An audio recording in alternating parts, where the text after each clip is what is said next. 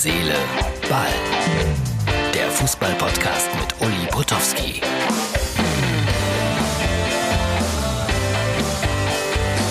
Hallo und äh, ich sag mal guten Abend. Wann ihr es wieder seht, weiß ich nicht. Das ist unser Podcast für Donnerstag. Guten Abend sage ich deshalb, weil es bei mir Mittwochabend ist und ich einen langen Tag hatte. Ich war in Werne, das ist so 20, 25 Kilometer hinter Dortmund, weil ich dort unterwegs war mit der Locke Leseshow. Darüber gibt es dann gleich auch noch ein bisschen was zu berichten. Man merkt aber, wenn man auf die einschlägigen Portale schaut, dass so langsam ja nicht so wahnsinnig viel darauf passiert, weil wir haben ja ein paar Tage Winterpause. Schöne Geschichte heute bei Sport 1. Kevin Schade wird da als der nächste Überflieger angekündigt. Kevin Schade, Kevin Schade, wer ist das nochmal? Das ist der, der das Tor gegen äh, Leverkusen geschossen hat letzte Woche. Ein junger Mann, der da herangeführt wird und ich habe das Gefühl, ja, das wird einer. Insofern, liebe Kollegen von Sport 1, da habt ihr euch den richtigen rausgepickt. Kevin Schade, den Namen kann man sich merken. SC Freiburg.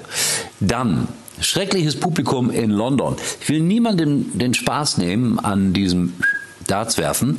Aber wenn die dann plötzlich Schmähgesänge loslassen gegen Boris Johnson, den ich auch nicht toll finde, aber gegen seine Corona-Maßnahmen und äh, das sehr ins Persönliche geht und äh, Hass und Gewalt gefordert wird, dann finde ich das nicht schön.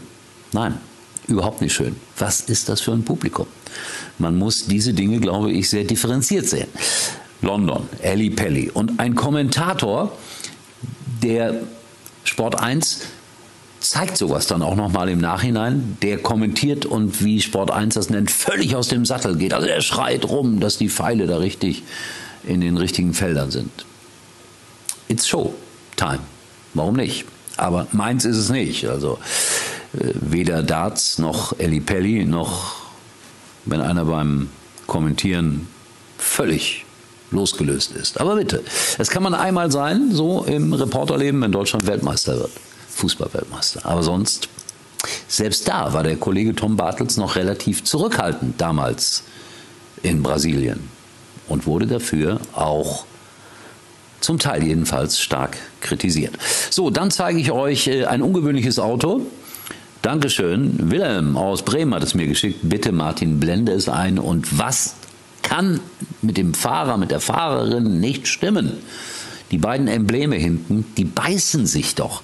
Aber ich stelle es mir so vor, dass vielleicht äh, der Fahrer BVB, BVB-Fan ist und der Beifahrer Schalke-Fan. Und so fahren sie gemeinsam mit dem Auto durch Bremen. Eine sehr merkwürdige Mischung. Ein Schalke und ein BVB-Aufkleber auf dem Auto gemeinsam habe ich, glaube ich, noch nie gesehen. Aber mir gefällt sowas. Toll. Und dann war ich äh, heute noch in Werne ähm, ich zeige euch mal ein Foto, sozusagen ja, gestellt. Die Kinder mussten sich alle umdrehen, weil heutzutage muss man ja aufpassen, dass man nicht gegen irgendwelche Gesetze verstößt, wenn man ähm, ja, Kinder ins Internet stellt. Darf ich nicht, will ich nicht, möchte ich nicht. Deswegen habe ich gesagt, Kinder, dreht euch mal um, das ist das Bild. Und ich saß dann da so an meinem Lesetisch und habe ein bisschen sinniert. Das habe ich gestern schon gemacht. Was ist los mit dem Mann? Und dieses winzige Videos. Ich glaube, es dauert nur 30 Sekunden. Das lässt der Martin jetzt laufen. Und ich glaube, äh, wer jetzt den Podcast nur hört, der verpasst was, weil er muss das Auto aus Bremen sehen und vielleicht auch die Bilder aus Werne. Und da, das möchte ich ausdrücklich sagen, war das Publikum großartig. Tolle Kinder. Hier mein kleiner Film. Wie gestern angekündigt, das ist mein Set heute. Ja, alles wieder schön auf Abstand. Alles wieder dabei oder einiges jedenfalls. Es wird gelüftet. Ich weiß nicht, ob ich heute Klavier spielen darf. Besser nicht für die Kinder. Und es ist ein ganz ipsiges, kleines Mikrofon sogar hier vorhanden. Also, Wiehagen Schule Werne. Ich glaube, ich bin zum zehnten Mal hier. Und ich sag's euch, ich freue mich. Ja, so sieht das aus, wenn der Uli da rumsitzt und auf die Kinder wartet. Und die Kinder kamen dann, ihr habt es ja gesehen, war ein toller Vormittag, zwei Lesungen für ja, so acht bis zehnjährige. Großartig. Das war schön.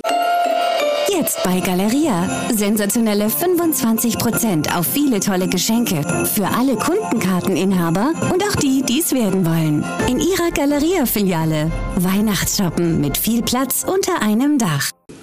Und so geht die Zeit dahin. Und wir machen uns Sorgen über das, was kommt, über den nächsten Lockdown. Die nächsten Fußballspiele werden ganz sicher ohne Publikum stattfinden, weil diese Geschichte wird uns bestimmt vier, fünf, sechs Wochen jetzt beschäftigen. Wie oft haben wir gesagt, es ist vorbei. Ist es noch nicht. Aber irgendwann muss es vorbei sein. Das ist meine Aussage. So, wir sehen uns wieder, wenn alles gut geht, erstaunlicherweise morgen. Und äh, Tobi hat mir ein schönes Bild geschickt. Könnt ihr euch schon mal drauf freuen. Die Fans aus äh, Groß Aspach waren unterwegs. Das ist ein Verein, bei dem Andrea Berg zu Hause ist. Mehr dazu morgen hier in Herz, Seele, Ball.